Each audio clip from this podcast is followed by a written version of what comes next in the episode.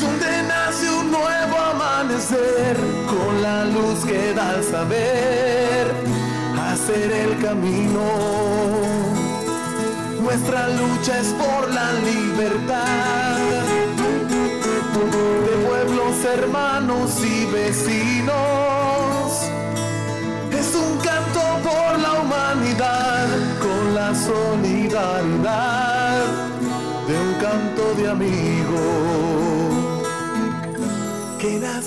Con el fin de continuar impulsando las relaciones estratégicas para el desarrollo de un mundo multicéntrico y pluripolar sin dominación imperial, Venezuela cada día intensifica sus alianzas políticas y económicas con países que estén comprometidos a trabajar por el bien común, con respeto a la soberanía.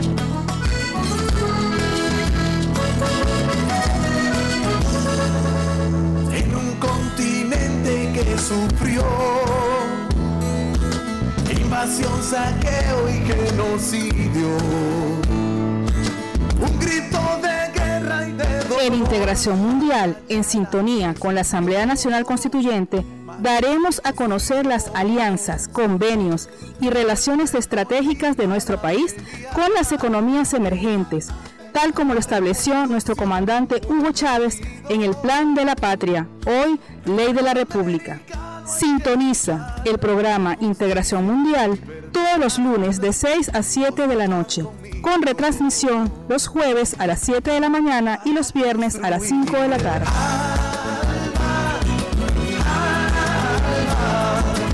Mundo de amor y paz le canto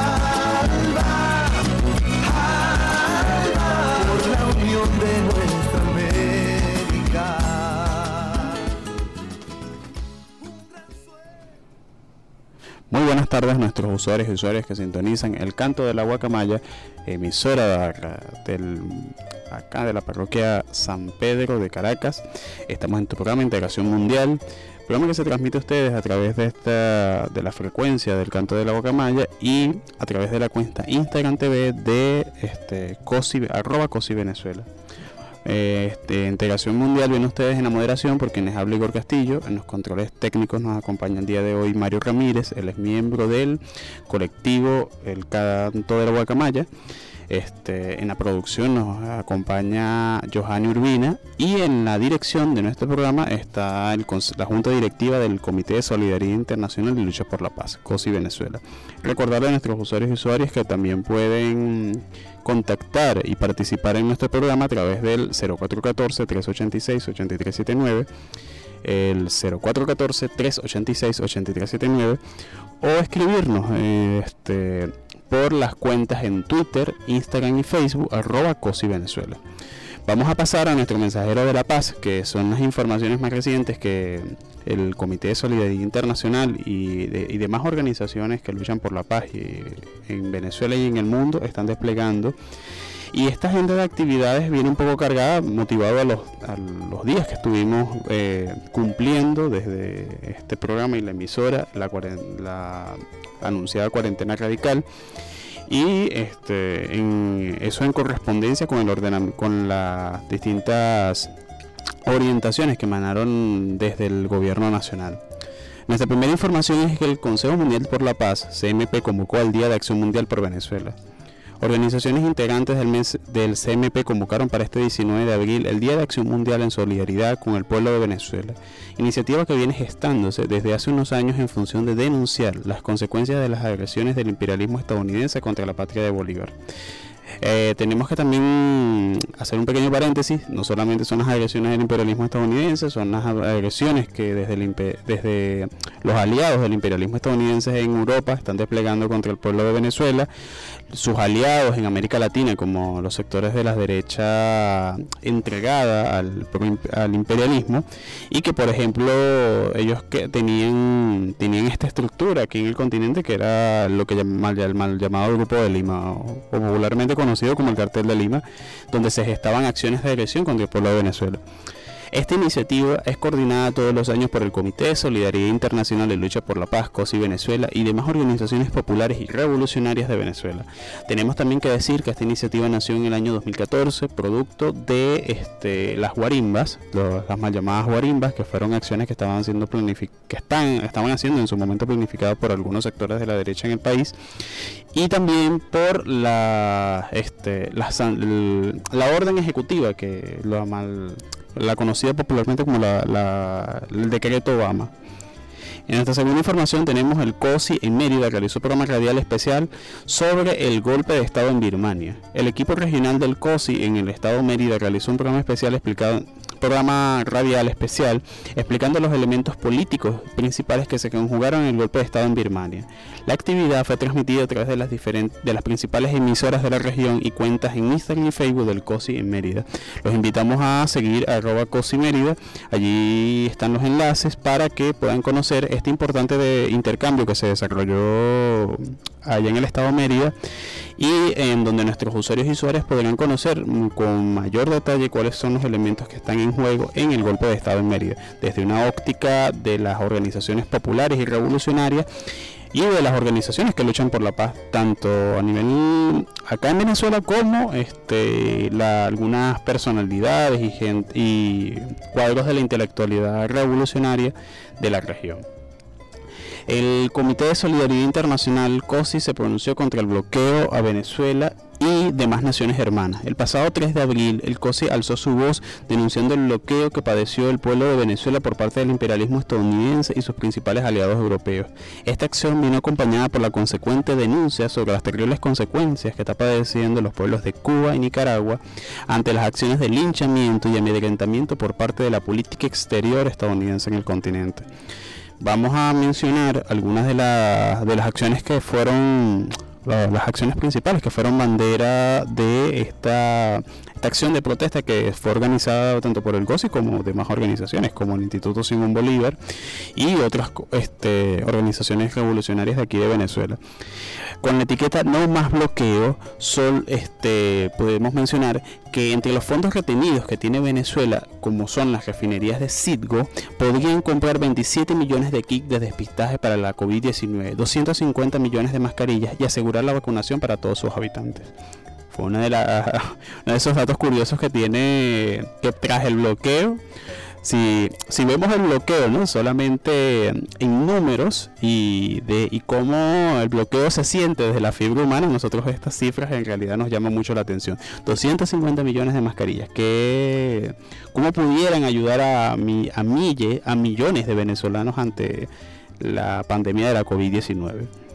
Otro elemento que queremos destacar es que hasta la fecha, hablamos principalmente el 3 de abril, que fue el día de esta acción, Venezuela tiene pérdidas económicas de, al menos 130 mil millones de dólares y 40 mil vidas por distintas causas de inseguridad alimentaria, de salud y consecuencias. Todo esto causas vinculadas al bloqueo. Cuando hablamos de seguridad alimentaria, principalmente nosotros podemos mencionar lo que ha sido los, años más duros de las acciones de bloqueo pudiésemos mencionar 2015 o 2016 donde una gran cantidad de rubros este, los venezolanos el gobierno venezolano y los venezolanos no teníamos acceso a poder comprarlos y que hoy en día ya esa situación se ha ido aún con las distintas peculiaridades y problemas que está padeciendo la sociedad venezolana este se ha ido este aperturando pero fueron años muy terribles y que fueron fue una de las graves consecuencias que sufrió Venezuela. Y por ejemplo cuando hablamos de consecuencias de salud pudiésemos explicar los tratamientos, por ejemplo, para el cáncer, este, para las diálisis, los, este, los, los que sufren insuficiencia de insulina, que fueron uno de los sectores que más padecieron las acciones del bloqueo. Otra de las consecuencias de las medidas es no poder haber no poder haber podido concretar a una propuesta presentada por países como Rusia con la construcción de canales verdes y humanitarios que contribuyan a enfrentar la compleja situación de pandemia a escala global. Hablamos de eso, es que Venezuela no, entra, no está motivado a las acciones de bloqueo, Venezuela no puede ser partícipe de iniciativas como la COVAX. Ya este, vamos a una pausa musical en, el, en nuestra emisora del Canto del Agua Camaya para la Gran Caracas y desde, transmitiendo desde la parroquia San Pedro.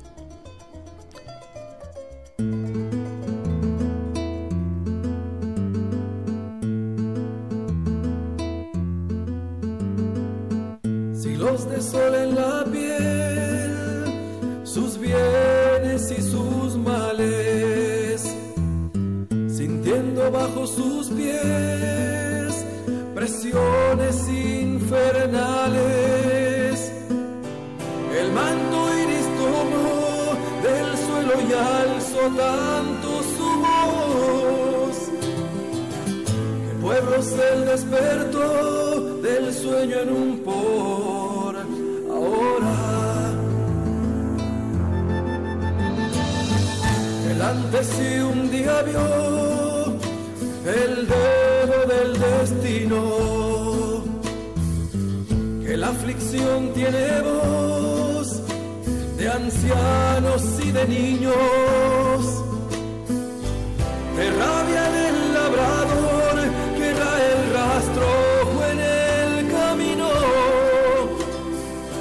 sin ser carroña ve como el buitre ha de devorar lo vivo.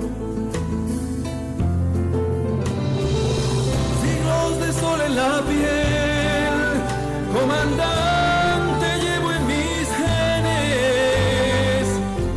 el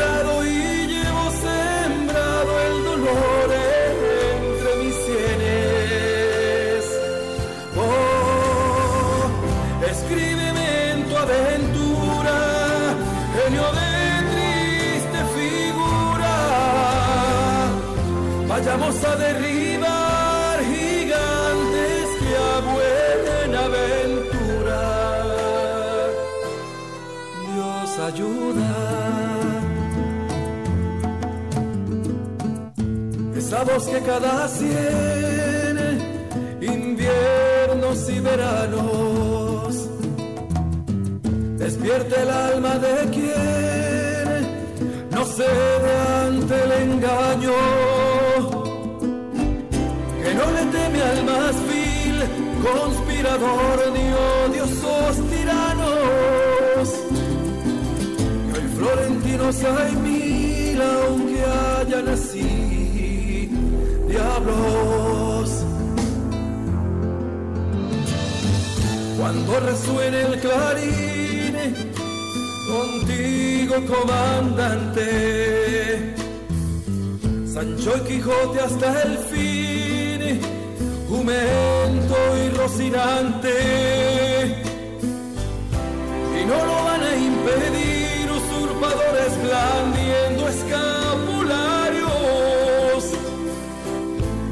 Nazareno está vivo y lucha aquí a diario. Siglos de sol en la piel,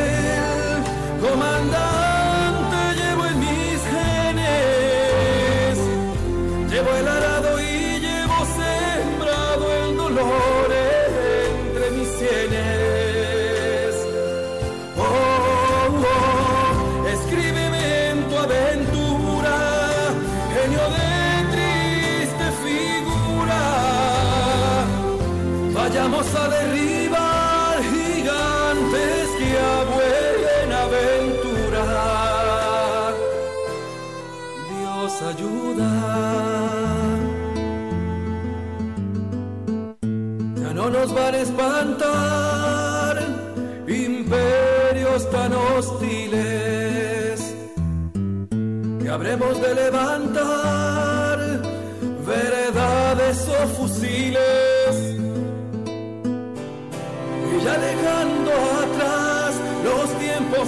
e infantiles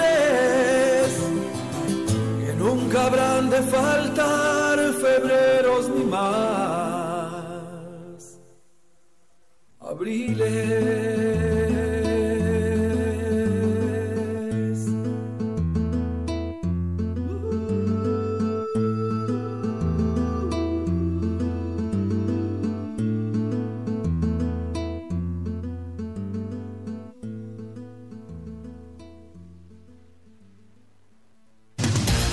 En colectivo nos hace diferentes.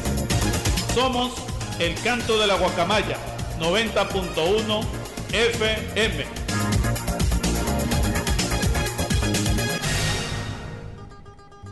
Continuamos en el canto de la Guacamaya, emisora que transmite, transmite su frecuencia desde la parroquia San Pedro, acá en la Gran Caracas.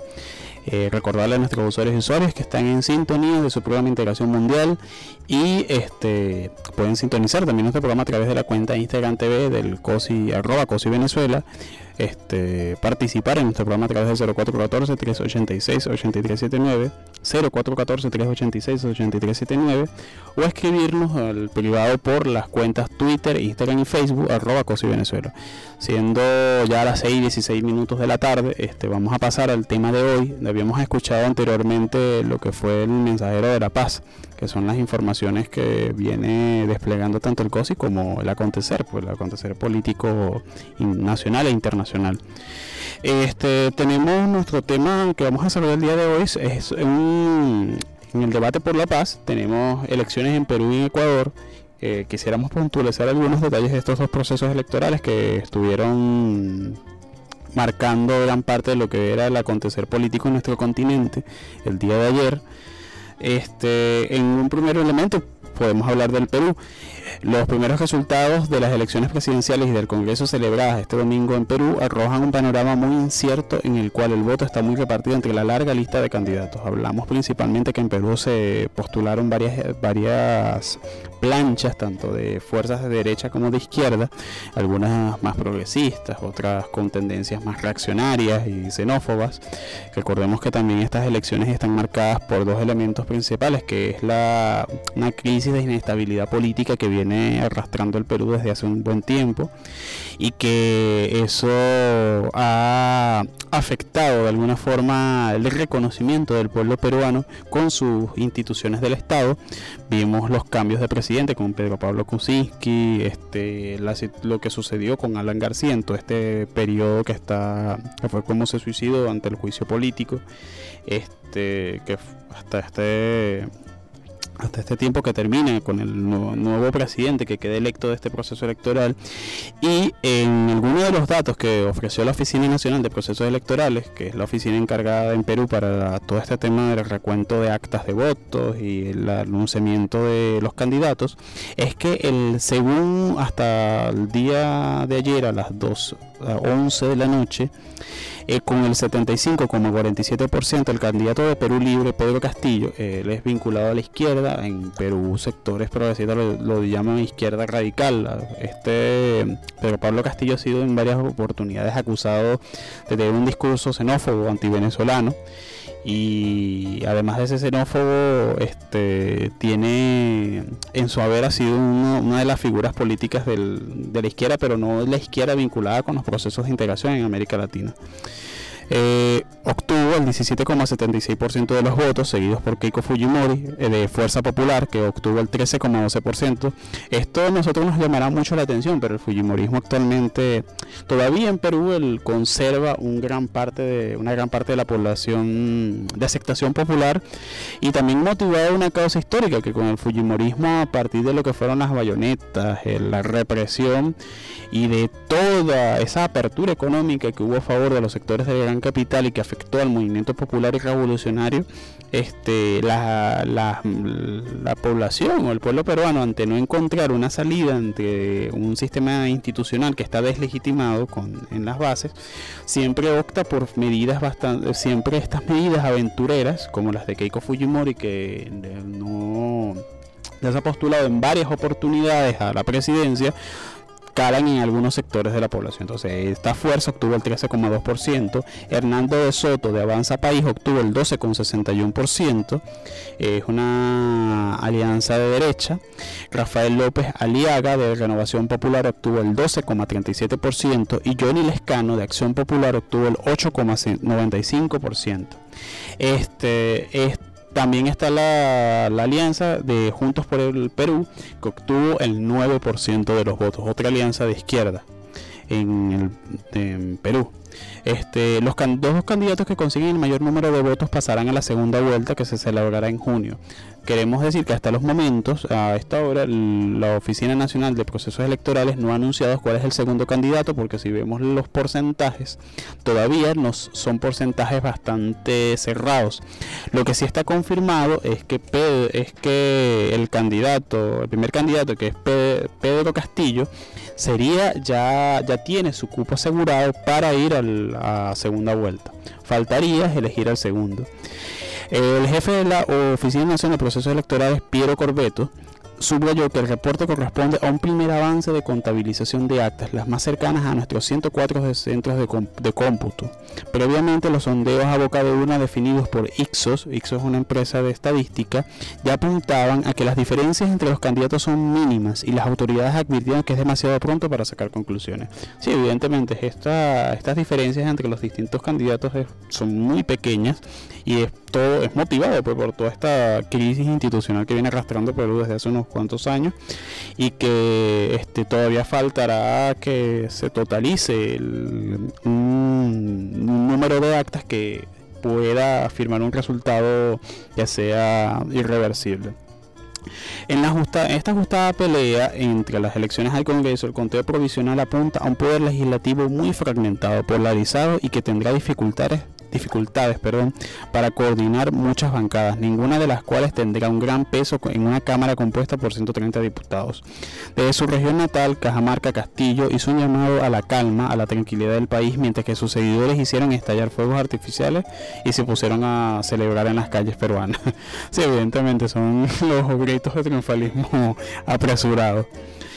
Este, entre uno de los mensajes que transmitió Castillo, que es el principal este, que sacó, obtuvo hasta estos momentos obtenido la mayor cantidad de votos, quisiera saludar a los pueblos más olvidados de mi patria, saludar a los hombres y mujeres que están en, en los últimos rincones del Perú. Hoy al pueblo peruano se le acaba de quitar la venda de los ojos, ha tenido tiempo suficiente décadas, pero como dejan al país, llegas a Lima metropolitana, a las grandes ciudades y encuentras los lugares con opulencia que no miran más allá de su nariz, afirma Pedro Castillo. Keiko Fujimori, por su parte, hija del expresidente Alberto Fujimori, también declaró que no hay que esperar a los resultados oficiales, pero que se mostró confiada en lograr el paso a la segunda vuelta. Este, hay dos símbolos que se popularizaron en estas elecciones en Perú. Hablamos de la mascarilla y del lapicero el, proceso organizado en un momento que los enfermos de COVID-19 han desbordado los hospitales de Perú, donde escasean suministros y equipos médicos, comenzó a las 7 de la mañana, hora local, con algunos problemas en conformación de las mesas electorales. Se ha tomado, se ha tomado todas las precauciones del caso para evitar contagios, no hay que tener el temor por cumplir con su deber ciudadano, le dijo a la presidenta a la prensa el presidente Francisco Segasti de la Oficina Nacional de Procesos Electorales. Las autoridades electorales pusieron en marcha un protocolo de seguridad para los 25,2 millones de electores habilitados en que establecía el uso obligatorio de mascarillas y los ciudadanos llevaron su propio lapicero para marcar la papeleta. Hasta cinco candidatos presidenciales de los, de los 18 en carrera se han contagiado de coronavirus. En Perú registró el sábado un récord de 384 muertos en un día por COVID-19, lo que elevó la cifra de víctimas a 54.669 muertos. La semana pasada marcó un récord de casi 13.000 infecciones en un día, para llegar a un total de 1,64 millones de casos registrados, según datos oficiales. Estas son una de las cifras más altas por cada mil habitantes que hay en América, en América Latina bueno, y diríamos no en América Latina, en todo el continente americano, porque también Estados Unidos y Canadá están sufriendo las consecuencias de la pandemia con gran fuerza y el Caribe. Y este Perú, al ser uno de los países con mayor cantidad de contagiados por COVID-19, uno de los principales retos que tendrá el próximo presidente peruano es cómo afrontar la crisis sanitaria que está azotando al país. Ahora vamos a pasar este, de forma rápida a las elecciones en Ecuador. En Ecuador el panorama es un poco distinto. En Ecuador el, este, en el balotaje que lo ganó Guillermo Lazo, que será el nuevo presidente del Ecuador a ganar las elecciones al candidato por las fuerzas progresistas Andrés Arauz. Según datos del CNE, en Ecuador es eh, Consejo Nacional Electoral, con más del 98% de las actas contabilizadas, Lazo, representante de la derecha tradicional y que hace su tercer intento de llegar a la presidencia, acumula el 52,5% de los votos frente a 47,50% del correísta Araúz, heredero de la izquierda del expresidente Rafael Correa. Vamos a una pausa musical, nos anuncian aquí los controles técnicos en, en integración mundial por el canto de la guacamaya para la Gran Caracas. Este, los dejamos con eh, una canción de Ismael Rivera.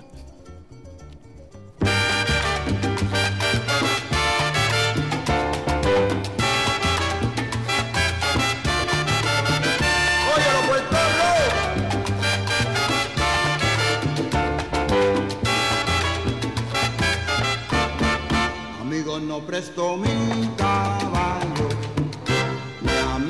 quiero sembrar maíz, yo quiero una empalizada, mi gallina con su gallo, mi hermano con mi cuñada y yo con mi amor feliz. Yo dueño en mi jaragual me siento, cantándole mi canción al viento.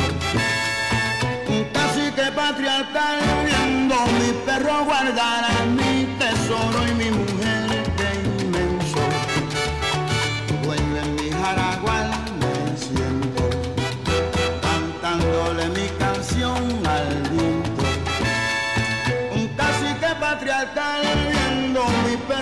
perro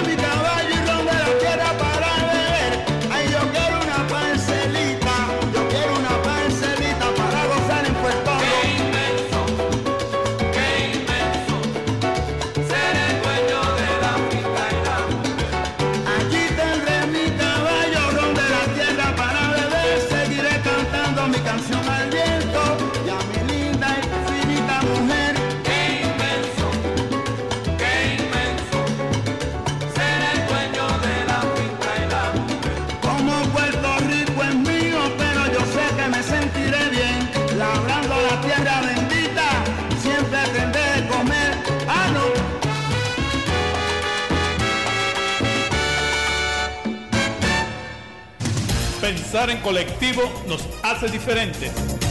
Somos el canto de la guacamaya 90.1 FM.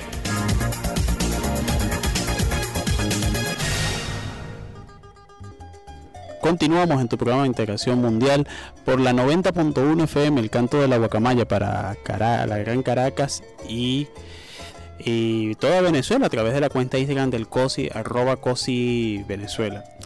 También queríamos, este, veníamos conversando sobre el tema de hoy, que son las elecciones en América Latina, principalmente en Ecuador y en Perú.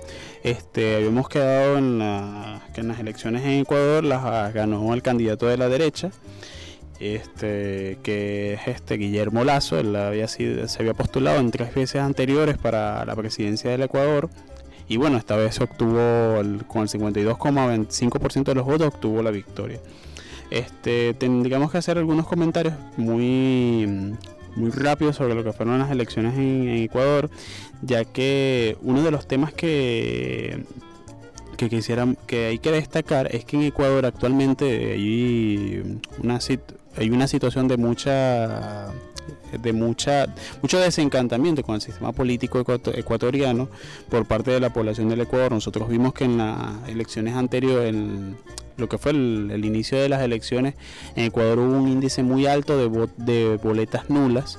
Este, esto, gran parte de, de muchos analistas que hacían una- un estudio sobre las elecciones y cuál es el- la identidad ¿no? del proceso con las masas, es que decían que uno de los temas principales que tenía como reto la- estas elecciones en el Ecuador era que frente, primero, a un discurso de la derecha bien desgastado, y segundo, este, las fuerzas de la izquierda o del correísmo principalmente debilitadas producto de toda esta situación que sucedió con el actual presidente, con Lenín Moreno. La decisión de Lenín Moreno gen- generó un quiebre dentro de las mismas fuerzas del correísmo y que Araúz tuvo que entre uno de los principales elementos de su campaña es que tuvo que arrastrar con todo esto. También hay algunos retos que tendrá que mm, afrontar Guillermo Guillermo Lazo es de un perfil liberal, este, ha planteado una serie de medidas que van en la tónica, en la misma tónica de Lenín Moreno. Y acordémonos que Lenín Moreno contrajo un, un crédito con el Fondo Monetario Internacional, el cual deja, deja una presidencia con una serie de compromisos financieros con estos entes de financiamiento al servicio del imperialismo. También deja una presidencia con una cantidad importante de contagios de COVID-19 y un sistema de salud bastante debilitado. Y además de eso, un, temas que son temas que, que son principalmente candentes, como son las medidas económicas que fueron toma- estaban siendo tomadas en el Ecuador en el año 2019, como el aumento de los servicios públicos de la, y de la gasolina, y en el cual este deja al Estado ecuatoriano bastante comprometido con tanto acreedores nacionales, hablamos principalmente de algunos consorcios y empresas de los sectores de la oligarquía local, el cual tienen el Estado ecuatoriano quedó bastante comprometido y que además este, este nuevo gobierno tendrá que afrontar esta, esta serie de retos. Este, quisiéramos hacer una, una breve reseña de quién es Guillermo Lazo. Guillermo Lazo es ex banquero, candidato presidencial en, en tres ocasiones. Lazo promete acumular, estimular la economía, aumentando la inversión extranjera e impulsando la producción de petróleo, la exportación más importante de la nación sudamericana. El más joven de 11 hijos de la familia de una familia de clase media, Lazo comenzó a trabajar desde los 15 años en la Bolsa de Valores de Guayaquil y fue rápidamente escalando posiciones hasta convertirse en el presidente del Banco de Guayaquil con casi 20 años. Casado y con cinco hijos, Lazo también tuvo un breve paso por la filial local de Coca-Cola. Se desempeñó por un corto tiempo como ministro de Economía en el gobierno de Yamil Mohat. Lazo, de 65 años, perdió la presidencia en 2013 ante, ante Rafael Correa por un amplio margen y en 2017 por poco margen con el actual presidente Lenín Moreno. Entonces, bueno, ya vemos de, qué viene Guillermo Lazo y qué le espera al pueblo ecuatoriano en- para este próximo periodo.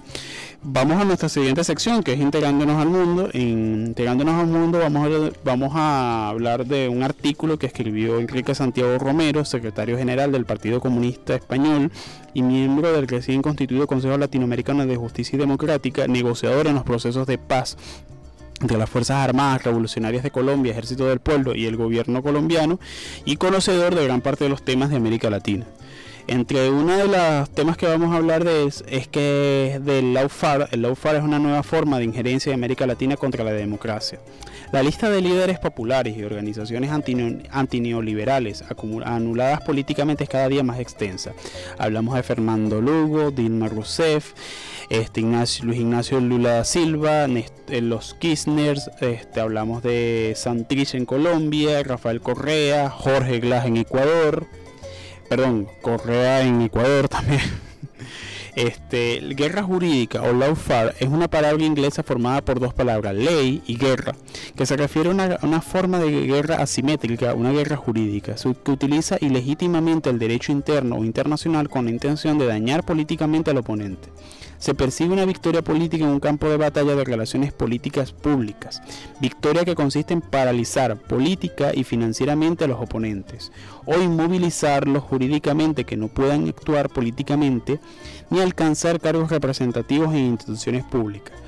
Lo de menos es la condena penal que se obtiene. Esta no sería la finalidad de la estrategia, sino en medida para desprestigiar, anular e inhibir civil y políticamente al enemigo.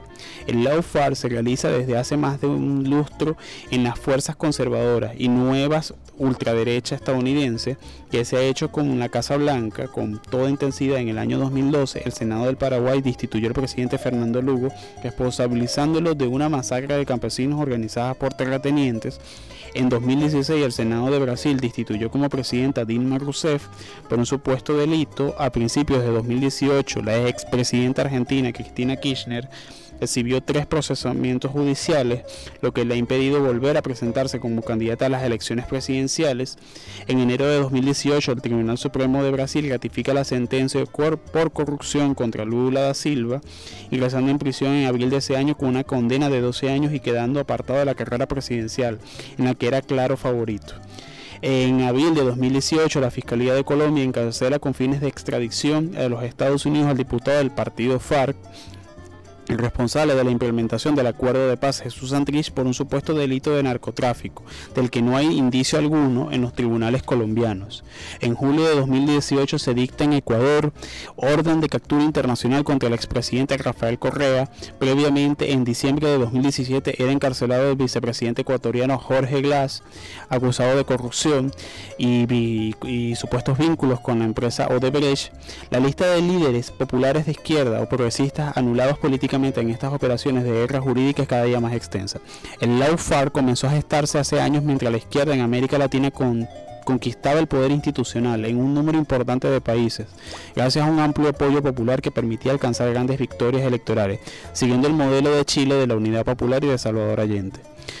Mientras se iniciaba y consolidaban estos procesos de victorias populares, las fuerzas conservadoras coordinadas por Estados Unidos diseñaban la estrategia de guerra y desprestigio contra las organizaciones y líderes de izquierda que alcanzaban el poder político, oponiéndose a los ajustes neoliberales, rescatando la soberanía nacional y poniéndola en común en los procesos de integración de los pueblos latinoamericanos.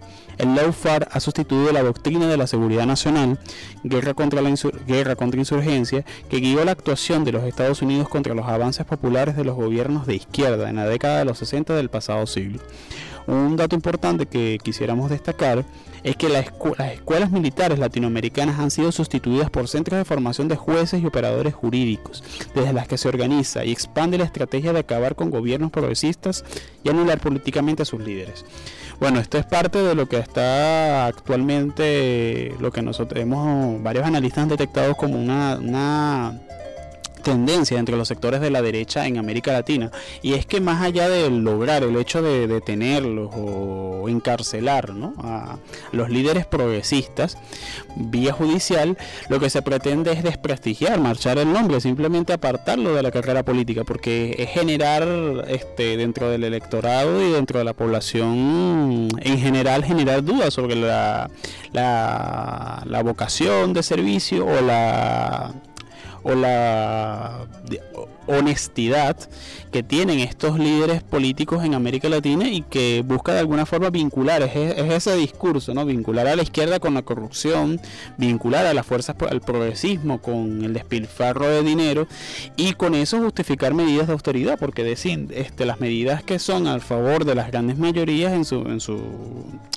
en, en su concepción más básica de América Latina han sido impulsadas por factores del, del progresismo, organizaciones socialistas, organizaciones comunistas. Entonces, este esta nueva forma de, de hacer política y que bien explicaba Enrique Santiago, es del, este, pretende generar ya las condiciones objetivas para que en América Latina sectores de la derecha conservadora puedan aplicar una agenda neoliberal y cuente con el consenso de las mayorías, cuente con el consenso de las masas. Entonces es importante que el pueblo en general se informe de lo que es estrategia, esta nueva estrategia política y lo que se está convirtiendo en nuestro continente en una forma de hacer política, ya que este es a través de la captación de actores del- dentro del poder judicial.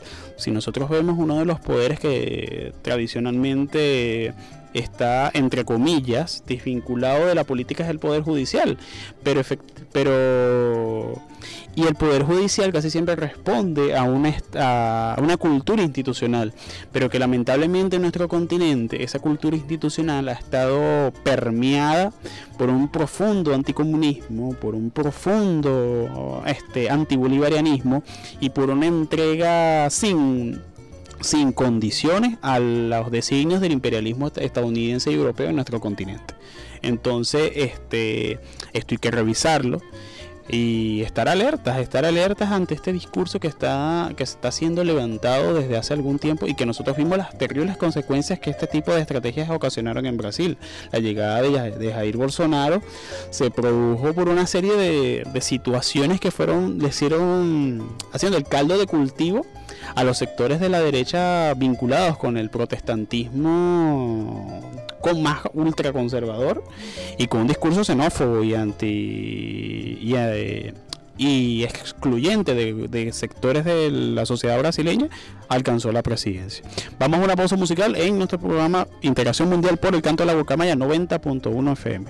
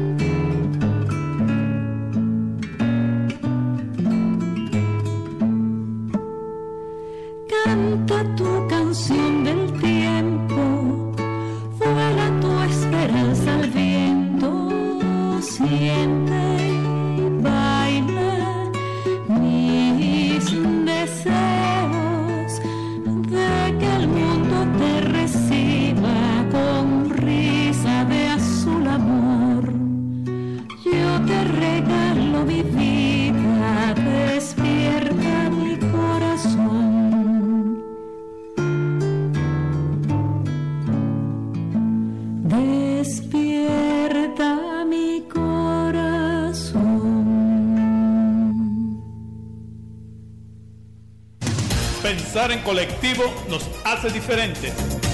Somos el canto de la guacamaya 90.1 FM.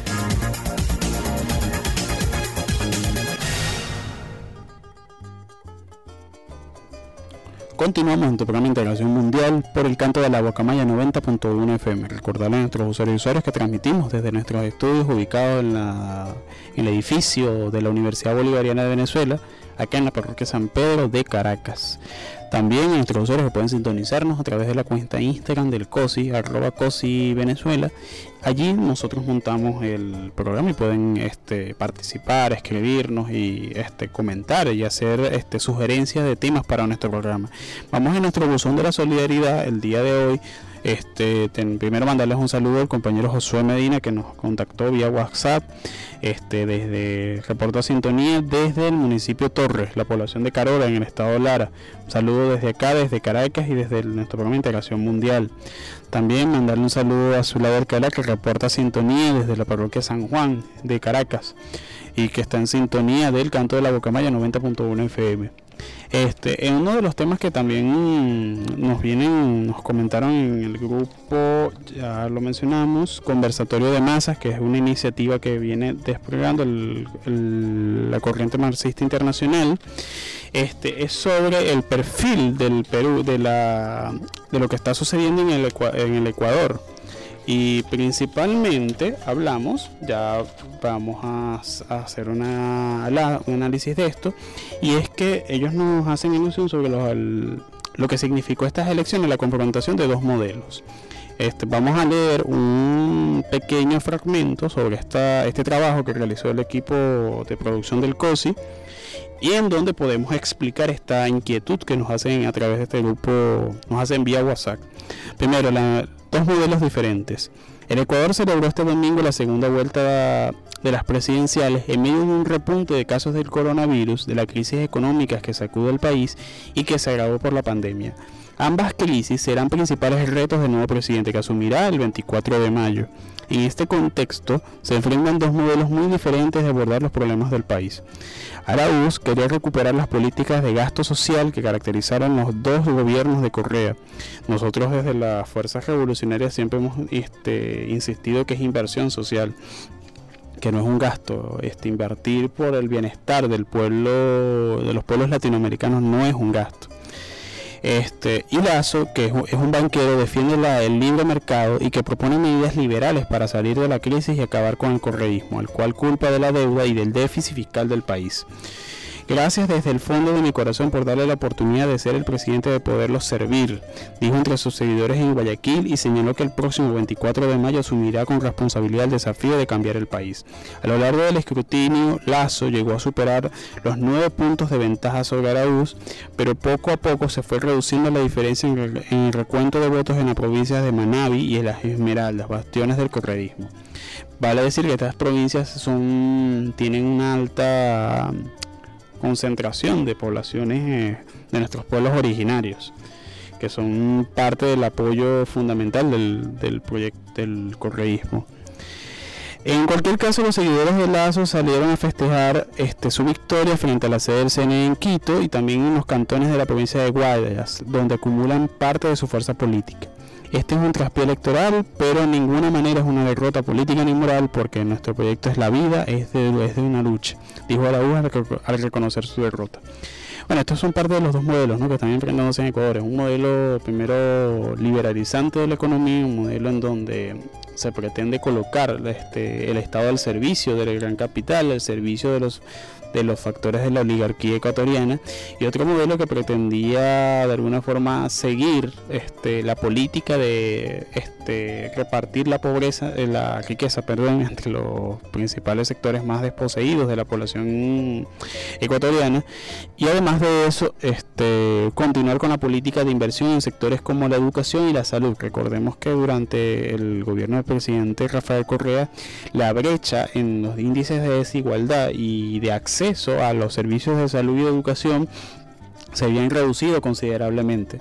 Ecuador este, tiene una historia de migrantes. Ecuador hasta los años 90 fu- sufrió constantes este, crisis económicas y, e inestabilidad política. Y esto motivó que, por ejemplo, una gran parte del voto en las elecciones en el Ecuador se concentre en países como España, Francia, Alemania, se concentra en países de América Latina. Venezuela tiene una gran cantidad de población ecuatoriana y que fue, fueron desplazados producto de las crisis que asolaron al Ecuador en los años 90 y que con la llegada del presidente Rafael Correa se le dio una estabilidad tanto social como política y económica a la nación ecuatoriana.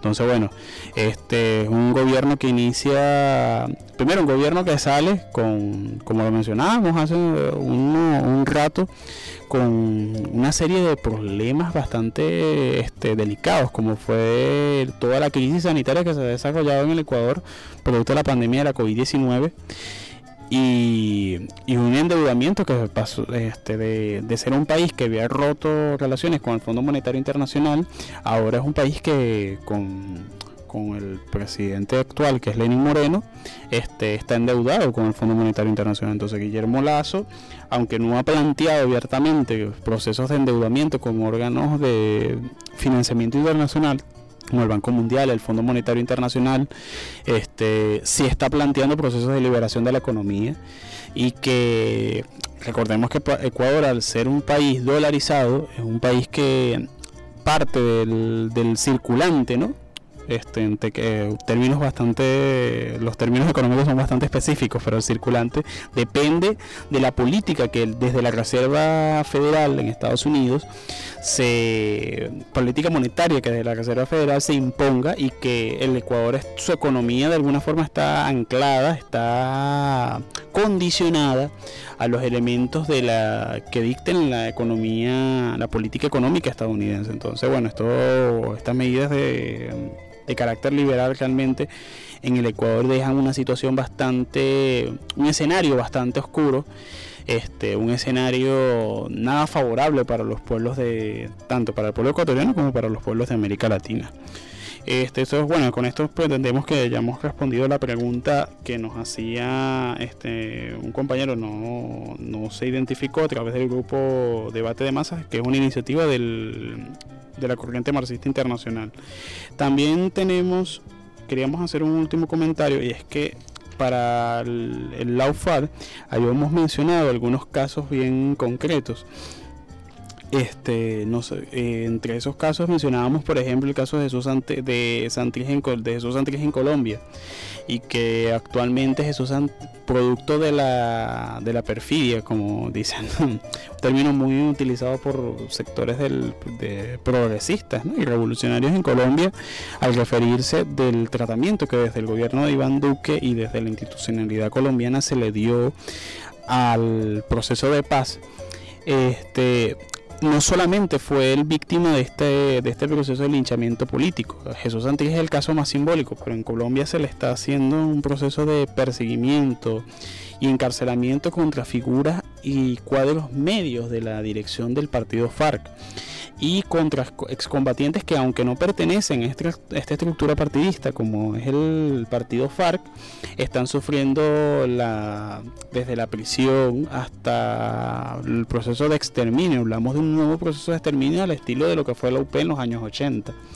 El, en Colombia estamos hablando de que van más de mil este, entre dirigentes sociales, excombatientes y sindicalistas asesinados por parte de factores tanto del paramilitarismo como de la como de la de la institucionalidad digamos del estado militar del estado colombiano a través de este esquema que es el de los falsos positivos. Entonces este este tema que nosotros desarrollamos hoy en día en la UFAR vemos como según las particularidades de cada país y según el desarrollo del conjunto institucional de lo tanto de Venezuela como Brasil, Argentina, Colombia, la derecha lo adapta a sus, a sus condiciones, pero bajo un solo mismo objetivo, que es el de desprestigiar, atacar y desmovilizar toda acción de lucha que desde las fuerzas revolucionarias y populares se esté levantando en función de un proyecto que logre de alguna forma generarle bienestar a las grandes mayorías del pueblo latinoamericano. Ya de esta forma vamos este, culminando nuestro programa de Integración Mundial. Recordarles que Integración Mundial viene a ustedes por un equipo de trabajo de- del, del Comité de Solidaridad Internacional y Lucha por la Paz y en alianza con la emisora, el colectivo de la emisora El Canto de la Guacamaya 90.1 FM que, y esta emisora, este, el día de hoy nos acompañó el compañero Mario. Mario Ramírez y la compañera Silvana Zaputelli, que estuvo aquí apoyándonos en los controles técnicos. En la, en la producción de nuestro programa estuvo, nos acompañó la compañera, valga la redundancia, Johanny Urbina, el cual desde la distancia nos está escuchando. De acá un saludo. También la compañera Isis nos estuvo apoyando en el proceso de producción de nuestro programa el día de hoy. Y en la dirección de nuestro programa está la Junta Directiva del COSI Venezuela. Y quienes habló para ustedes, Igor Castillo. Será hasta una próxima oportunidad.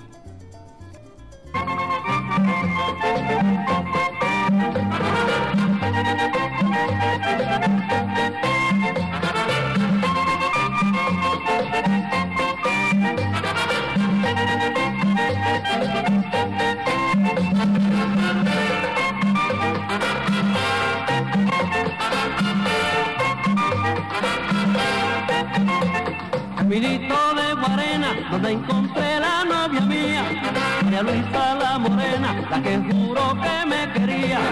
Recuerdo aquella tarde cuando una rosa deshojada, buscándote camino, quiera ver si aquello la amaba. Caminito de que yo encontré, de caminito de que se me fue, de.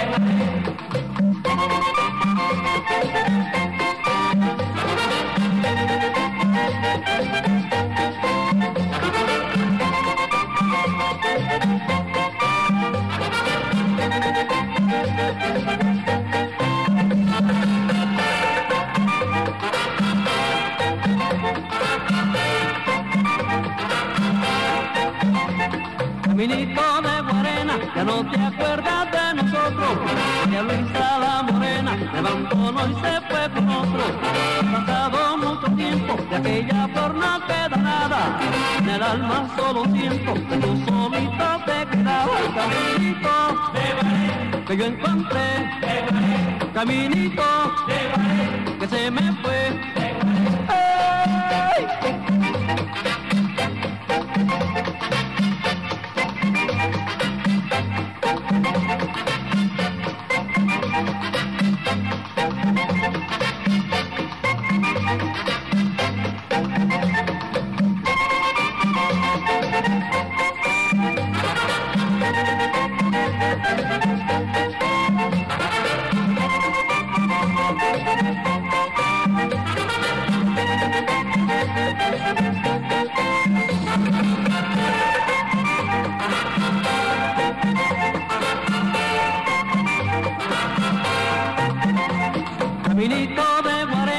No te acuerdas de nosotros. María Luisa la Morena, levantó y se fue con otro. Ha pasado mucho tiempo, de aquella por no queda nada. En el alma solo siento que tú solito te quedabas. Caminito que yo encontré. Caminito que se me fue. Ay, caminito que se perdió, caminito que me olvido.